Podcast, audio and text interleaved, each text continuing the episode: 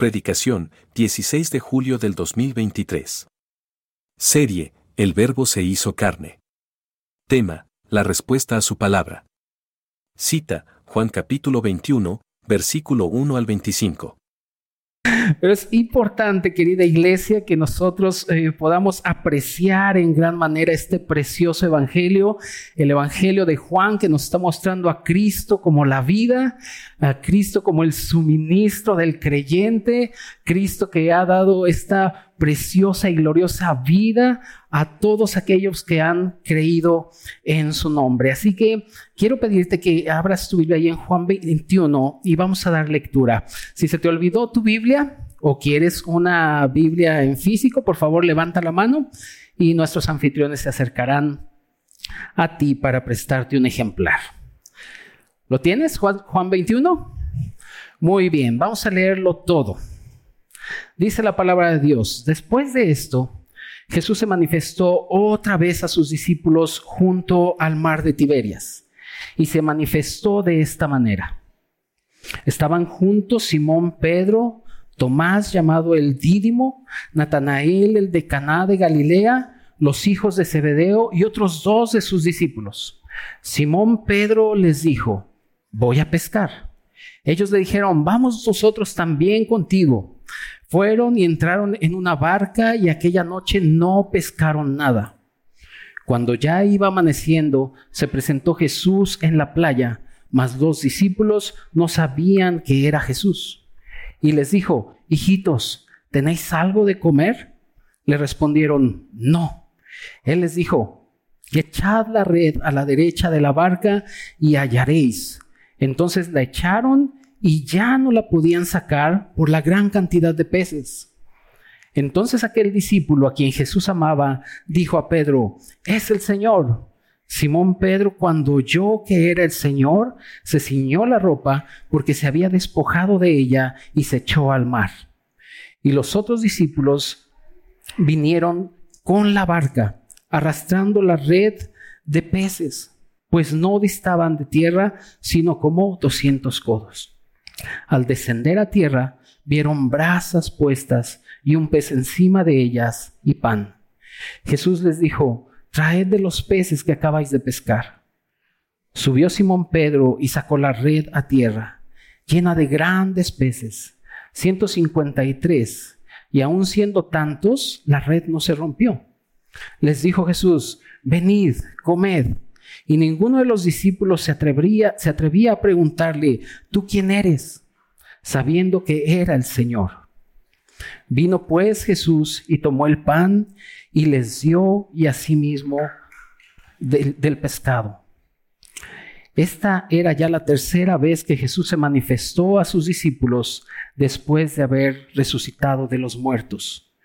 Cuando hubieron comido, Jesús dijo a Simón Pedro, Simón, hijo de Jonás, ¿me amas más que estos? Le respondió, sí, Señor, tú sabes que te amo. Él le dijo, apacienta mis corderos. Volvió a decirle la segunda vez, Simón, hijo de Jonás, ¿me amas? Pedro le respondió, sí, Señor, tú sabes que te amo. Le dijo, pastorea mis ovejas. Le dijo la tercera vez, Simón, hijo de Jonás, ¿me amas? Pedro se entristeció de que le dijese la tercera vez, ¿me amas? Y le respondió, Señor, tú lo sabes todo. Tú sabes que te amo. Jesús le dijo, apacienta mis ovejas. De cierto, de cierto te digo, cuando eras más joven, te ceñías e ibas a donde querías, mas cuando ya viejo, extenderás tus manos y te ceñirá otro, y te llevará a donde no quieras esto dijo dando a entender con qué muerte había de glorificar a Dios. Y dicho esto, añadió, sígueme. Volviéndose Pedro, vio que les, que les seguía el discípulo a quien amaba Jesús, el mismo que en la cena se había recostado al lado de él, y le había dicho, Señor, ¿quién es el que te ha de entregar?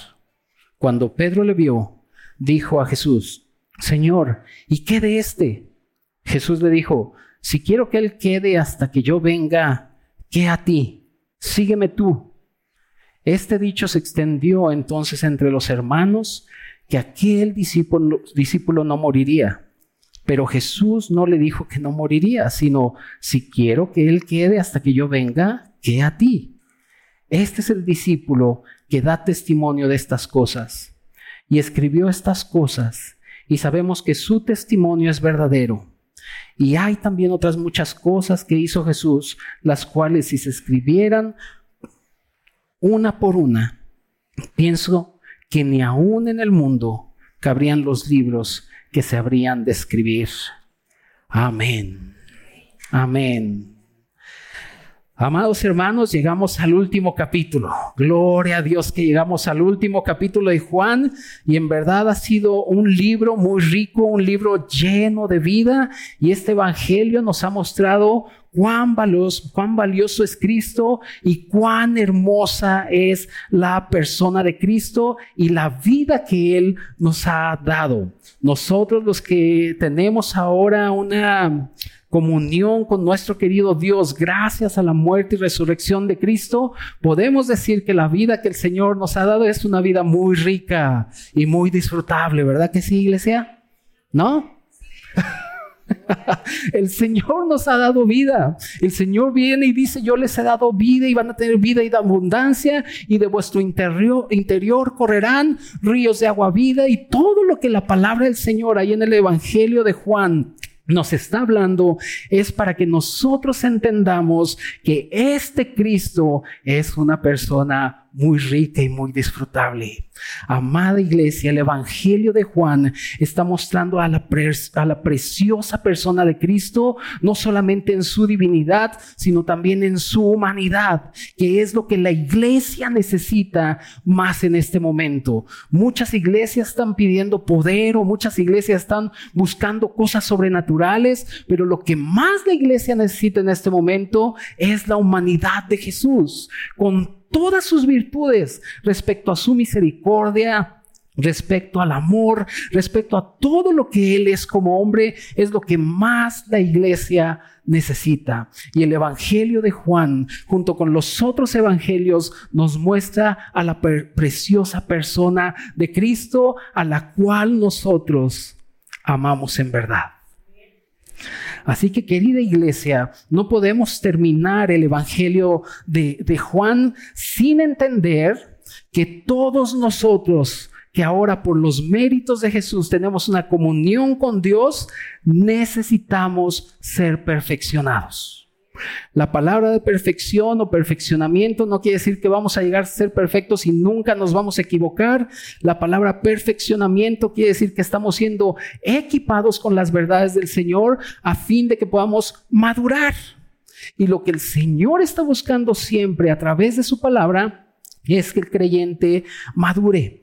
Y es importantísimo, querida iglesia, que nosotros entendamos que necesitamos ser perfeccionados por medio de la palabra de Dios. Seríamos muy insensatos si creemos que no necesitamos ser perfeccionados por su palabra.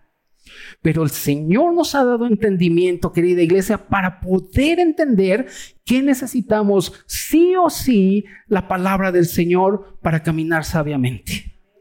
El Señor Jesús antes de que pudiera mandar a sus discípulos estuvo con ellos tres años y medio entrenándolos y mientras más los entrenaba los perfeccionaba para que maduraran, Él lo hacía por medio de su hablar. Y el Señor Jesús les mostraba lo que era el reino de Dios, pero también le mostraba quién era Cristo y también mostraba el carácter de Dios. Y la manera en que Él lo hacía era por medio de la gracia y la verdad. Y cada que nosotros abrimos los evangelios y vemos la vida de este hombre Jesús, nos damos cuenta que necesitamos su palabra, que necesitamos estarlo observando siempre.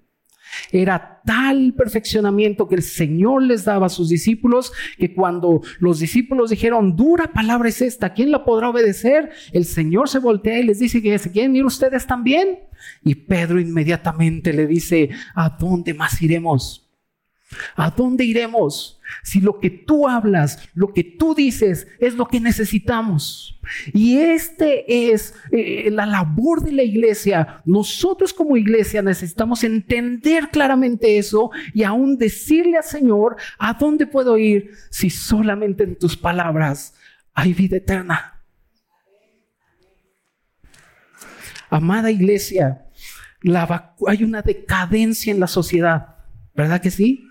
Basta con prender la tele, basta con ver el TikTok, basta con ver este, el Instagram y empiezas a encontrar un montón de decadencia, un montón de conceptos, un montón de inmoralidades, muchas cosas que pueden destruir la vida del hombre. Pero hermanos, tenemos un antídoto, tenemos una vacuna contra todo eso y esta vacuna es la palabra de Dios.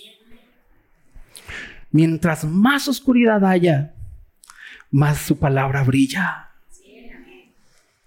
Mientras más oscuro sea el lugar, la luz resplandece más. ¿Te ha pasado? Cuando entras a un lugar totalmente oscuro y prendes una luz, brilla en verdad.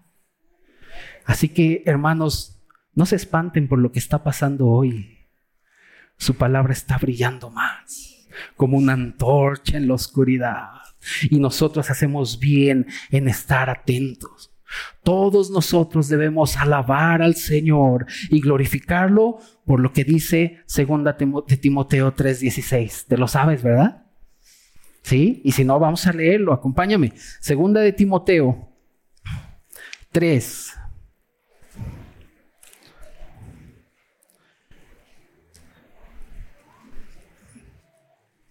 Y vamos a ver, querida iglesia, lo que la palabra de Dios manda.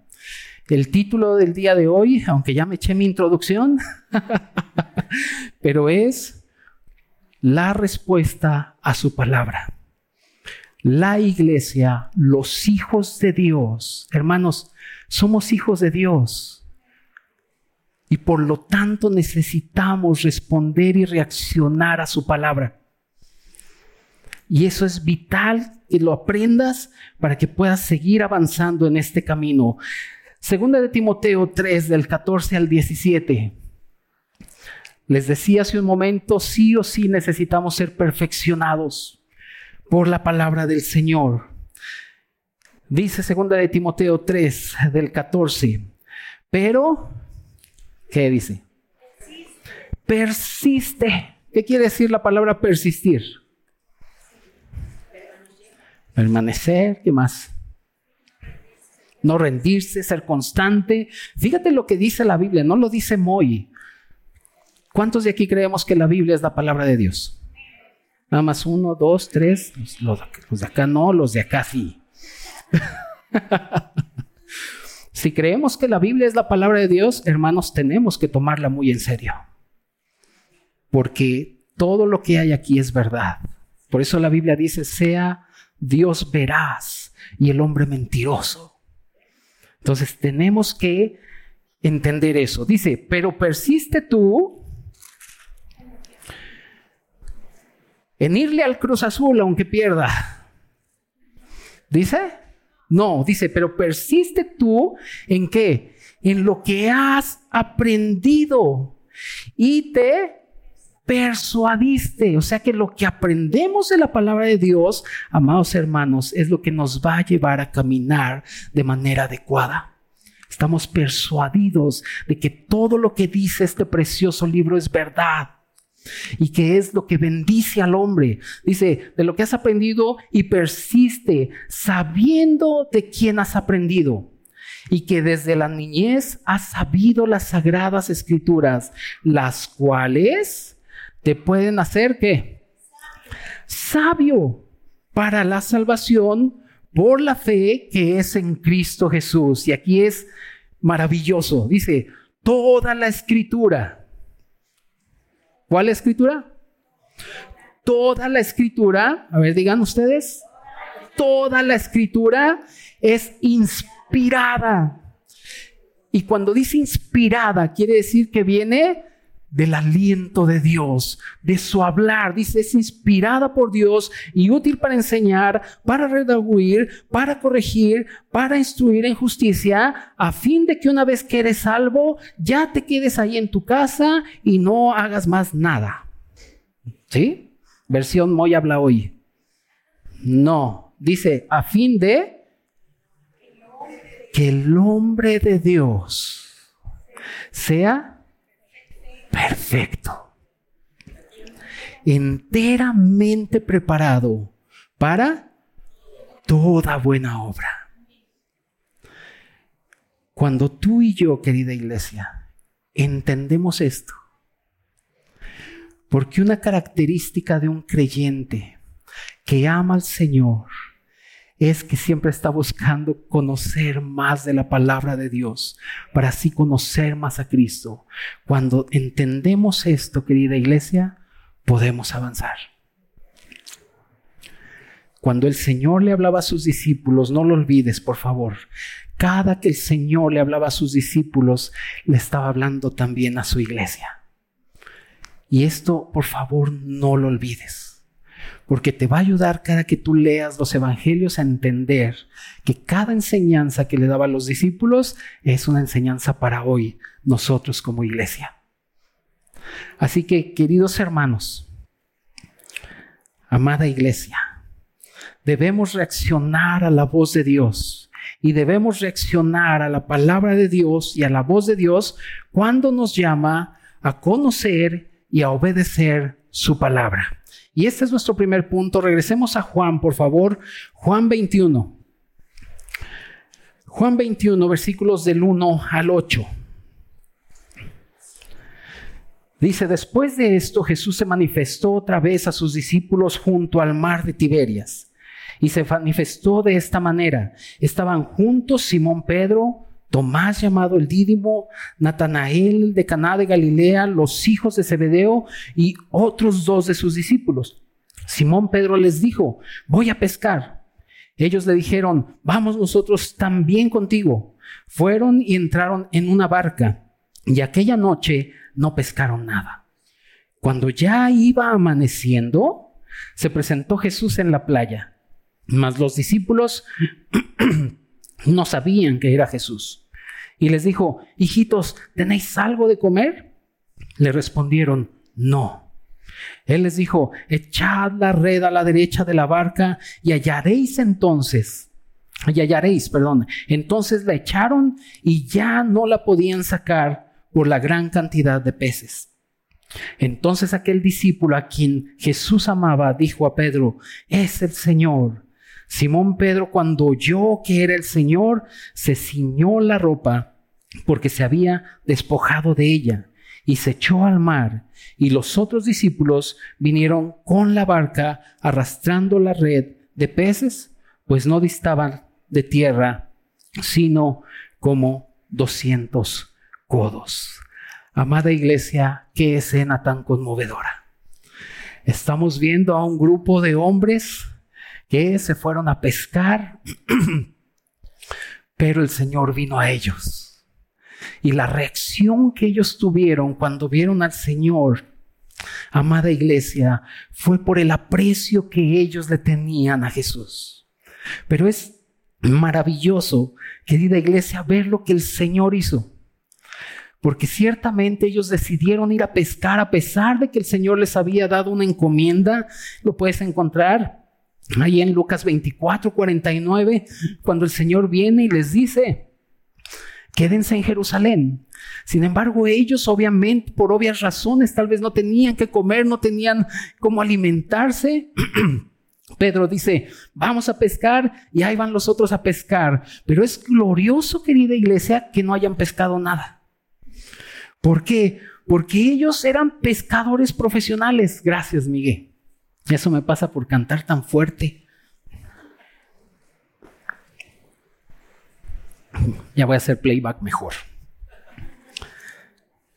Ellos eran pescadores profesionales, podemos decirlo así. Y tenían todo. Tenían su profesión, eran expertos en pescar, tenían el mar de Tiberias, que también es el mar de Galilea, y fueron en la noche Dicen los expertos que el mejor tiempo para pescar es en la noche y tenían absolutamente todo. La experiencia, el mar y el tiempo para pescar. Pero dentro de la soberanía de Dios, querida iglesia, no pescaron nada. No pescaron absolutamente nada. Dice que fueron, entraron en la barca aquella noche y que no pescaron nada. toda la noche ahí, desvelados y absolutamente nada pescaron. Justo cuando venía amaneciendo, se aparece el Señor. Y les dice, hijitos, ¿tenéis algo de comer? Y la respuesta a secas es, no. Pues toda la noche pescando, estamos bien cansados, no tenemos nada. Y aquí viene lo glorioso. Porque cuando ellos dicen no, el versículo 6, el Señor les dijo, echad la red hacia la derecha. Y ellos, querida iglesia, tenían tal vez ese recuerdo. ¿Te acuerdas que eso también lo hizo el Señor capítulos atrás? Que le dijo a Pedro, echa la red. Y cuando Pedro la saca, le dice, apártate de mí, Señor, que soy pecador. Y el Señor le dice, desde hoy serás pescador de hombres. De repente vuelven a escuchar esa palabra, vuelven a escuchar la voz y entiende. Dentro de ellos había tal vez ese recuerdo, su mismo espíritu había brincado por la misma voz del Señor y ellos obedecen y avientan la red y hermanos, hay bendición. Hay bendición dentro de la soberanía del Señor, no permitió que pescaran nada en toda la noche porque Él tenía que seguirlos perfeccionando en el asunto de entender que se trata de la palabra de Dios no de lo que ellos pueden hacer, no de sus capacidades, no de su inteligencia, no de si tomaste muchos cursos, no que si ya hiciste muchas cosas o eres el más grande teólogo o nadie sabe como tú, no se trata de eso. Se, se trata de la palabra de Dios, iglesia. Puede que tengas muchas capacidades y estés haciendo muchísimas cosas y quieras y quieras, pero a lo mejor no estás pescando nada. Porque lo estás haciendo en tus fuerzas, con tu propio esfuerzo, con tus propios conceptos, con tus propias opiniones y estás haciendo a un lado la palabra de Dios y no es así. Porque la palabra de Dios está por encima de cualquier concepto que tú o yo tengamos. Y los discípulos de haber, después de haberse esforzado, escucharon y obedecieron. Eso es la fe. Lo hemos aprendido, ¿verdad? Escucho, lo creo, dependo y examen. Ándale, vamos a regresar a Romanos. y dependo de eso. Dependo de lo que Dios dice. Pero hermanos, el milagro no son los 153 peces. Si leíste bien en el texto, dice que cuando empezaron a sacar la red y los peces Inmediatamente Juan dijo, es el Señor. El que tú escuches y obedezcas y dependas de la palabra de Dios, te va a llevar a la más grande bendición que es apreciar a Cristo. 153 peces está bien, pero no se comparan con quién es Él.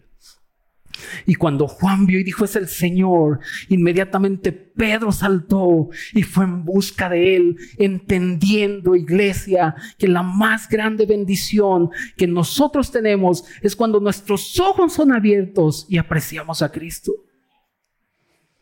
Todo lo demás... Ah.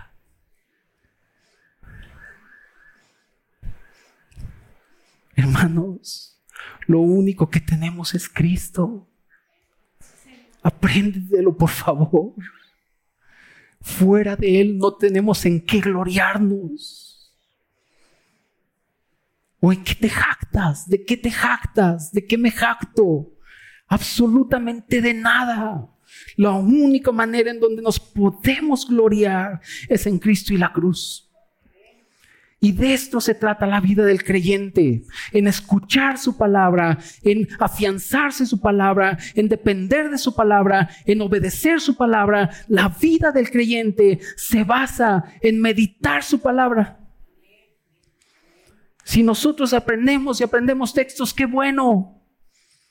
Pero si estamos como cotorritos ahí, porque de tal manera amó Dios al mundo que... Y luego Si el Salmo 119, versículo 15 y 16 dice, en tus mandamientos meditaré. Y meditar es estar constantemente, lo voy a decir, rumiando la palabra de Dios. Y si buscaste el Salmo 119, versículos 15 y 16, dice, en tus mandamientos meditaré. Y luego dice, y consideraré tus caminos. Ay, si medito, considero. Si no medito, es, pues vamos a hacerlo. Total, Dios ya nos perdonó. Total, vivamos como vivamos. Seamos cristianos anarquistas. Yeah. Hermanos, la palabra de Dios rige al cristiano para bendecir al creyente.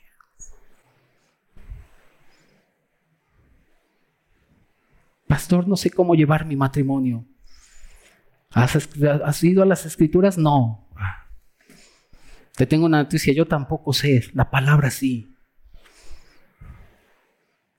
No sé qué hacer conmigo. ¿Has ido a las escrituras? No.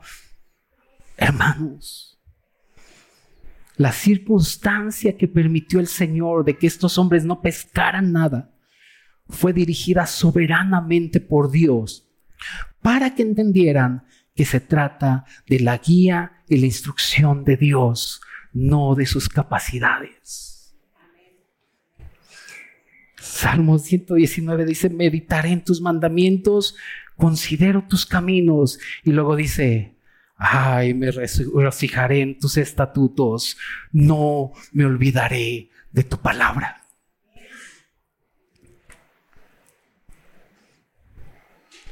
Pero para que nosotros podamos obedecer, primero tenemos que conocerla. Y si como iglesia no estamos ardiendo en nuestro corazón por conocer más la palabra de Dios, hermanos, necesitamos orar entonces al Señor. Sí, pastor, yo sí tengo ardor y estoy en mi casa siendo autodidacta. Qué bueno. Gloria a Dios. Pero la manera ordenada por Dios, te, voy a, te lo voy a decir, es que necesitas a la iglesia. No lo digo yo, lo dice la Biblia. No vayas a pensar que Dios me va a enseñar y va a bajar Él con sus santos ángeles en su gloria y me va a decir, a ver, Moisés, punto número uno, punto A y uno está ahí. No. La manera que Dios ordenó para que tú y yo seamos perfeccionados y sigamos su palabra es por medio de hombres y mujeres que proclamen sus verdades. Efesios 4. Efesios 4.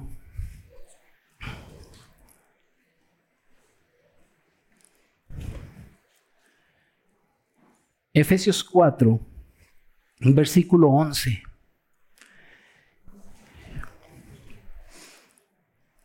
Y esto ha sido la guianza del Señor en esta iglesia.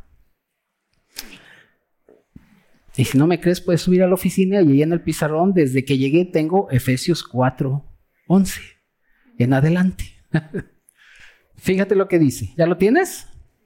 Efesios 4:11. Y él mismo, o sea, Dios, constituyó a unos apóstoles, a otros profetas, a otros evangelistas, a otros pastores y maestros ¿Cuál es la principal característica de estas personas? Que son personas que hablan lo que ellos quieren, no lo que la palabra dice. Em, versículo 12. ¿Para qué hablan? Dice, a fin de qué? ¿A quiénes? A los santos. ¿Para qué? Para la obra del ministerio, para la edificación del cuerpo de Cristo. Iglesia, si nosotros no somos perfeccionados o madurados, no podemos edificar el cuerpo de Cristo. Por favor, ponlo en tu corazón. Y fíjate lo que dice, hasta que todos lleguemos, ¿quiénes son todos? La iglesia. ¿Lleguemos a qué? A la unidad de la fe, del conocimiento de todos los asuntos sobrenaturales ¿no? Al conocimiento de qué? Del Hijo de Dios, a un varón perfecto, a la medida de la estatura de plenitud de Cristo. Y fíjate, para que ya no seamos niños fluctuantes. De tal modo, iglesia, que necesitamos conocer y obedecer. Pero para conocer, necesita arder tu corazón de querer conocer más las escrituras. Y es por eso que aquí, centro de entrenamiento, curso para maestros, grupos pequeños. Hermanos, la predicación nos ayuda a rescatar personas para que sean salvas por medio de Cristo, pero el discipulado, la enseñanza, es lo que te va a hacer crecer. Si tú piensas que solamente venir a escucharme los domingos, ya con eso la hice, híjole, necesitas sí o sí ser discipulado para que puedas madurar. Así que los esperamos a los grupos pequeños. 7.30 de la noche, viernes, y sábados, 5 y media. Estuvo bueno el comercial, ¿verdad, Sala? Estaba bueno el comercial. Querida iglesia, no debemos reaccionar solamente al escuchar la voz y obedecerla, sino también nosotros debemos reaccionar a la voz de Dios cuando Él nos llama a ser nutridos por Él. Vamos al segundo pinto, al punto, punto, no pinto. Vamos al segundo punto, por favor, vamos a Juan. Regresemos a Juan, versículo, 19, versículo 9 al 14. Juan 21, del 9 al 14.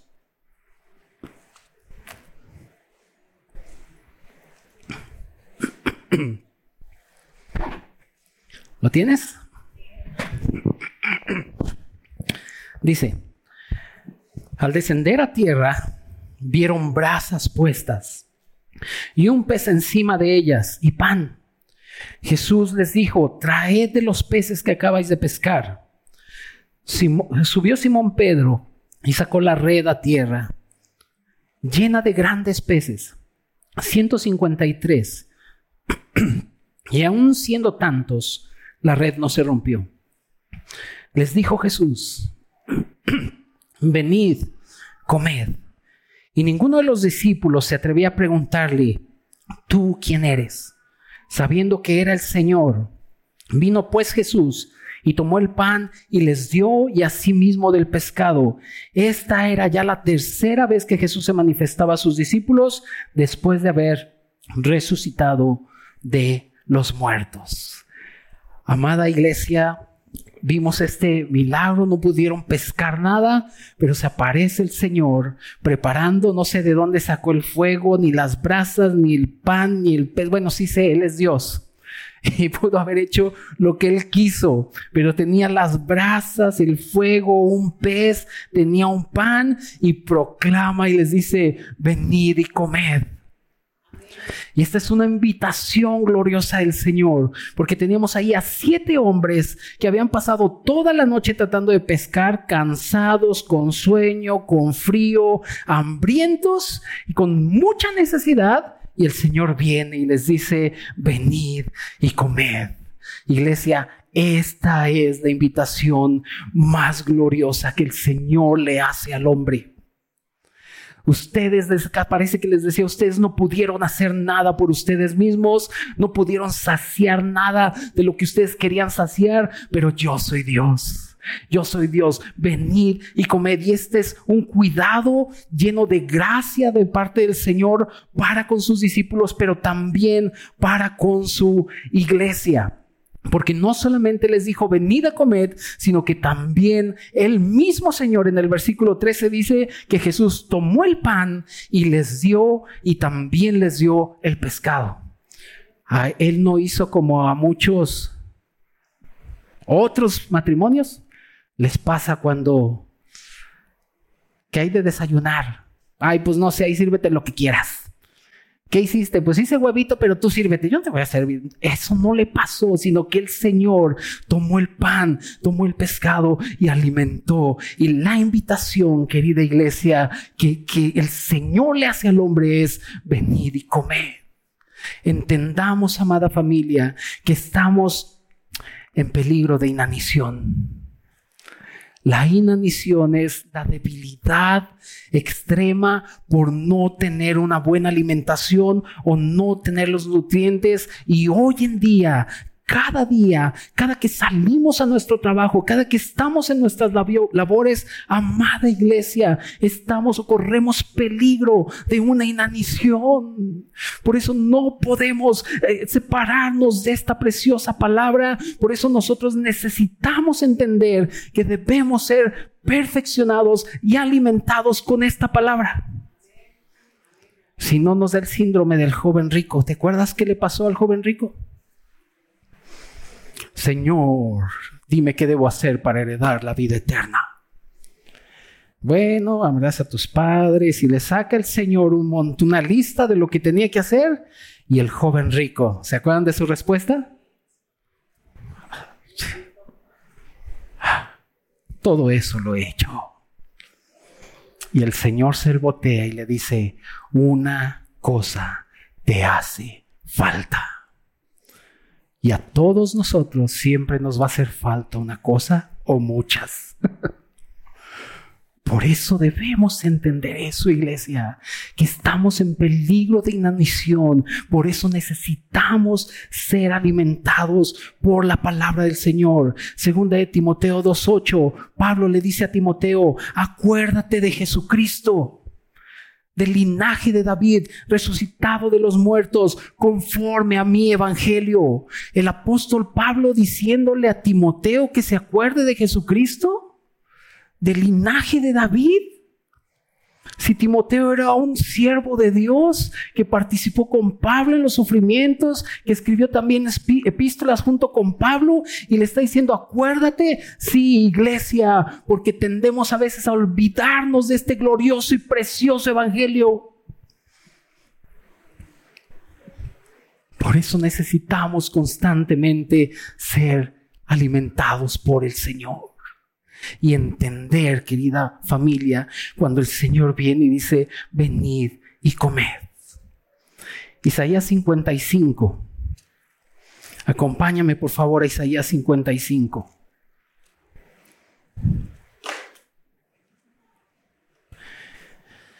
Y aquí está esta gran invitación que el Señor le hace a su iglesia y a su pueblo.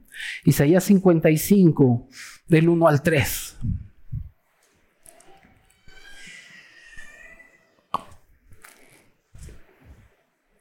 ¿Lo tienes? Dice, a todos, ¿quiénes? A todos los sedientos. Venid a las aguas. A los que no tienen dinero, venid, comprad y comed. Venid, comprad sin dinero y sin precio vino y leche. ¿Por qué gastáis el dinero en lo que no es pan y vuestro trabajo en lo que no os sacia? Y viene el punto de cómo podemos ser saciados. Oídme atentamente y comed del bien. ¿Y qué dice? Y se deleitará vuestra alma con grosura. La grosura era lo más rico, lo más delicioso. Y la invitación es, ¿quieres ser nutrido? ¿Quieres fortalecerte? Tienes que oírme.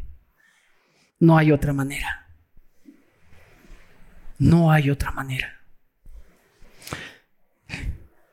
No hay otra manera, iglesia. Somos hijos de Dios y si somos hijos de Dios, debemos buscar primeramente el reino de Dios y su justicia. Y la única manera que lo hacemos es escuchando lo que el Señor dice.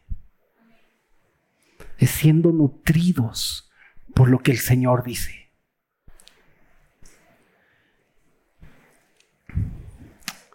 Así que amada familia, debemos reaccionar a la voz de Dios cuando nos invita a ser nutridos, cuando nos invita a conocer y obedecer su palabra, pero también debemos reaccionar a la voz de Dios cuando nos invita a ser restaurados para servir al Señor. Regresemos a Juan, por favor.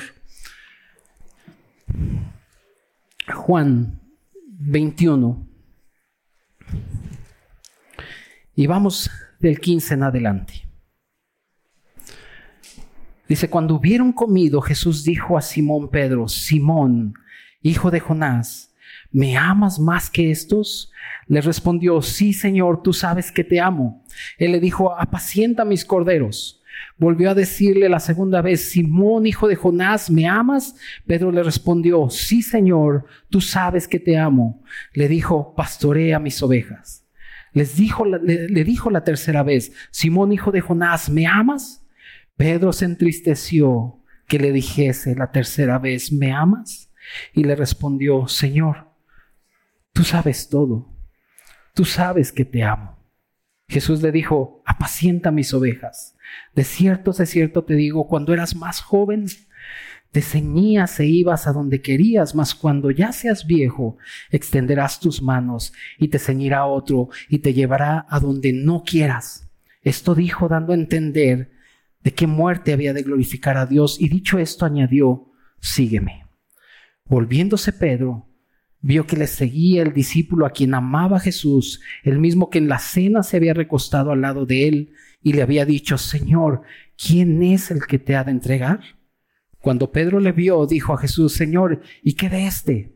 Jesús le dijo, si quiero que él quede hasta que yo venga, ¿qué a ti? Sígueme tú. Este dicho se extendió entonces entre los hermanos que aquel discípulo no, moriría, pero Jesús no le dijo que no moriría, sino, si quiero que él quede hasta que yo venga, que a ti. Este es el discípulo que da testimonio de estas cosas y escribió estas cosas y sabemos que su testimonio es verdadero. Y hay también otras muchas cosas que Jesús, que hizo Jesús, las cuales si se escribieran una por una, pienso ni que aún en el mundo cabrían los libros que se habrían de escribir. Amén. Pongámonos un momento en los zapatos de Pedro. Días atrás, Pedro negó al Señor y si vamos un poquito más atrás, dijo Pedro, aunque todos estos te negaran, yo no. Es más, yo estoy dispuesto a ir a la muerte por ti. Pasan unos días y tú sabes la historia. Pedro niega, niega tres veces al Señor y no solamente eso, sino que maldice, diciéndoles qué les pasa. Yo no soy como él. Veían a Pedro y le decían, tú eres de, tú estabas con Jesús porque hablas como ellos.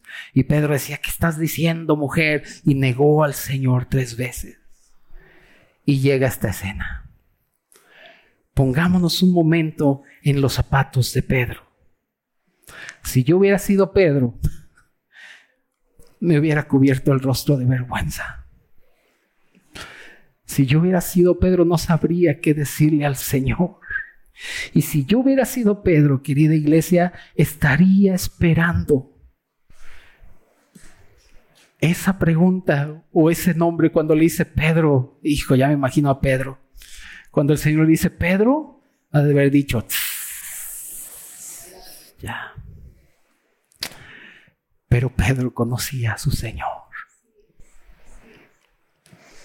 Pedro vio a este Cristo misericordioso, lleno de gracia y de verdad y que sabía que aún en su equivocación no sería rechazado. Y viene el apóstol Pedro, se sienta, termina de desayunar con el Señor y viene esa voz preciosa de Cristo mencionándolo. Pedro. Hermanos, Pedro no tomó la iniciativa. Cristo la tomó. Cristo nos ha buscado. Él tomó la iniciativa. Él comenzó este romance divino y por eso la iglesia lo alaba y lo adora. El Señor viene y toma la iniciativa y le dice, Pedro, quiero que sepas que te quiero restaurar. Y eso es lo que hizo el Señor. ¿Y cómo lo hizo? A través de su hablar. La restauración que el apóstol Pedro recibió fue por medio del hablar de Jesús. Y esta es la manera ordenada por Dios. Amada familia, todos nosotros necesitamos ser restaurados porque a veces traemos pensamientos que no sabemos ni de dónde los escuchamos, pero los traemos. Y la palabra ser restaurado simple y sencillamente significa quitar lo viejo y poner algo nuevo. Es como cuando vas a restaurar tus tacones que te gustan muchísimo, que eran de tu abuelita y te los regaló y te fascinan, y los llevas a restaurar, no los destruyen, le quitan lo viejo y le ponen algo nuevo. O cuando vas a restaurar tus Jordan, igual también le quitan lo viejo, le ponen algo nuevo. Y es lo mismo que el Señor estaba haciendo con Pedro. Pedro sabía lo que había hecho, pero el Señor lo necesitaba restaurar para entonces Pedro poder servir al Señor. Pedro, ¿me amas? Sí, Señor, te amo. Entonces glorifícame, alábame y todos los días en la iglesia nunca faltes. Dice, no, la manera en que nosotros mostramos el amor es apacentándonos los unos a los otros. Por eso, primera de Juan dice, en esto sabemos que hemos pasado de muerte a vida, en que amamos a los hermanos.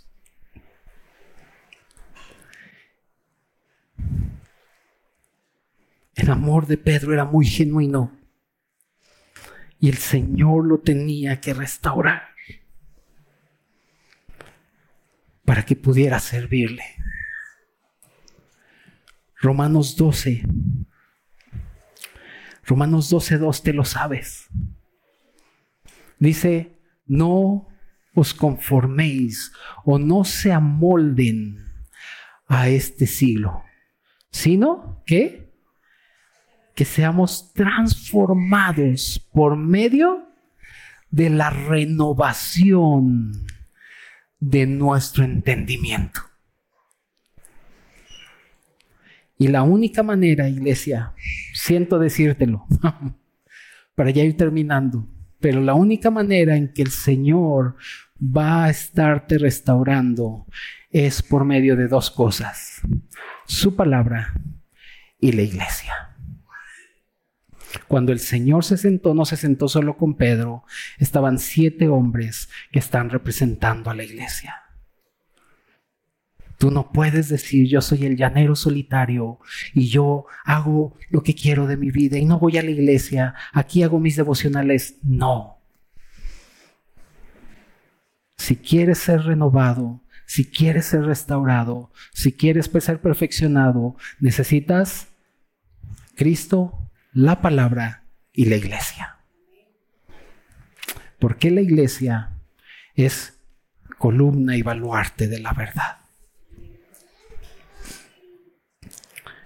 Querida iglesia, no creas que una vez que Pedro dijo, sí Señor, te amo, voy a apacentar mis ovejas, tus ovejas, ya fui restaurado, ya no necesito perfeccionamiento. Hermanos, no, lo vemos ahí en la palabra del Señor, cuando dice que después de que hubo eso, Pedro avanzó y el Señor le, le dijo, ven y sígueme. Y volteó y vio que venía quién? Juan, ¿lo leíste? Y vio a Juan y le dijo, ¿y este qué? Si me dijiste a mí, sígueme. ¿Y este? Y el Señor voltea y le dice, ay, Pedrito, necesitas seguir siendo calibrado. Si yo quiero que Él se quede, ¿tú qué?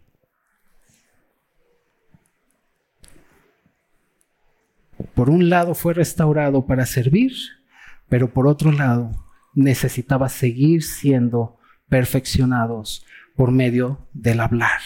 El Señor le dijo, deja de ver a tu hermano y entonces pon los ojos en mí. Le dice ahí en el versículo 22, que a ti, sígueme tú.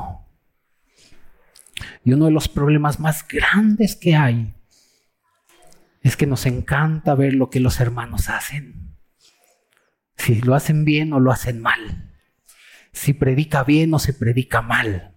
Si enseña bien o enseña mal. Si me duerme o no me duerme. Mientras más tú pienses eso,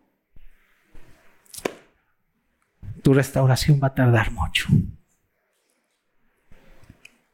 Necesitamos ser renovados por este libro.